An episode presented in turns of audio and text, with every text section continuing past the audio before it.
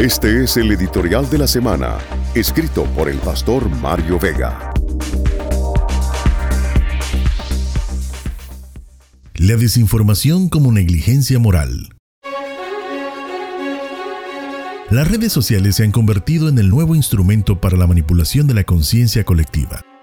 El ambiente virtual es una burbuja en la que pueden pulular muchas mentiras, disparates y sinsentidos que las personas reciben como la verdad.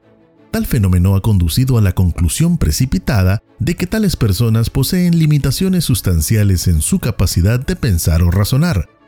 Pero el tipo de personas que elaboran, difunden y creen las mentiras o tergiversaciones no necesariamente sufren de una falta de habilidad para el razonamiento.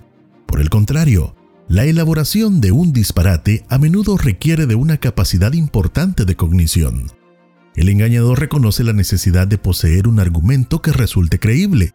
Luego debe formularlo de manera que resulte comprensible para sus destinatarios y debe asegurarse de que ese argumento, al menos, parezca ser convincente todo ese proceso puede ser cualquier cosa menos un ejercicio carente de raciocinio.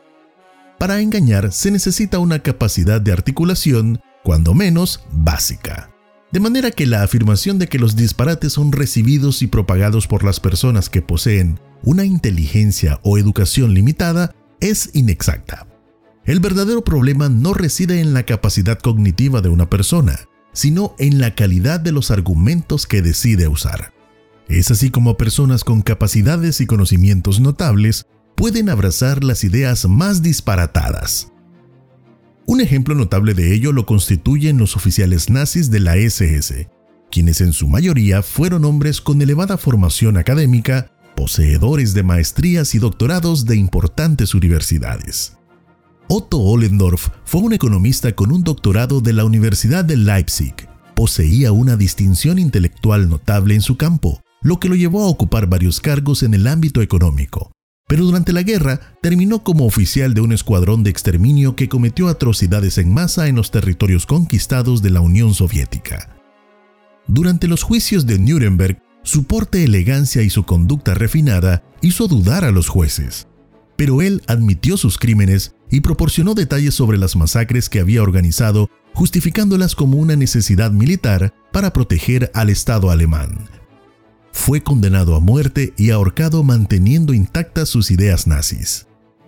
Las personas no tienen razones para mejorar sus creencias y decisiones, sino para convencer a otros de esas creencias o para proteger esas creencias del desafío y la refutación.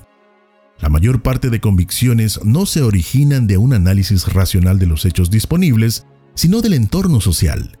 Una vez que se ha adoptado una creencia fundamental, la persona usa sus habilidades de razonamiento para defenderlas a capa y espada. Pero si una persona posee habilidades para realizar un razonamiento de alto nivel, ¿por qué acepta argumentos tontos? Es porque no se trata de un defecto intelectual, sino de un defecto moral. Las personas aceptan el engaño y los disparates por negligencia moral. Mentir implica un engaño intencional, pero al mentiroso no le importa si lo que dice es cierto o no, siempre y cuando alcance su objetivo principal. Del mismo modo, aunque una persona puede no estar tratando intencionalmente de causar daño usando un argumento tonto, no le importa si lo hace, siempre y cuando le ayude a mantener su creencia apreciada y le evite pasar por la vergüenza de reconocerse equivocado. Entonces, si el problema de las noticias y afirmaciones falsas en Internet no es el resultado de la deficiencia intelectual, ¿qué podemos hacer para prevenirlas? En lugar de discutir con extraños anónimos en las redes sociales o con familiares borrachos, deberíamos centrar nuestra energía en los valores fundamentales. Nada que atente contra la vida, la dignidad de las personas, lo legal y lo honesto debería ser tolerado de ninguna manera. No importa los razonamientos que se deseen enarbolar hay líneas muy trazadas por la ética que nunca deben ser cruzadas. Esto no se trata de un tema político, sino de uno moral. Todos debemos reconocer nuestra vulnerabilidad a la tentación de participar en razonamientos necios y trabajar para protegernos de ellos. Los valores firmes y los criterios éticos bien afinados se convertirán en la única barrera eficaz contra la estulticia y la mentira. Este fue el editorial de la semana, escrito por el pastor Mario Vega.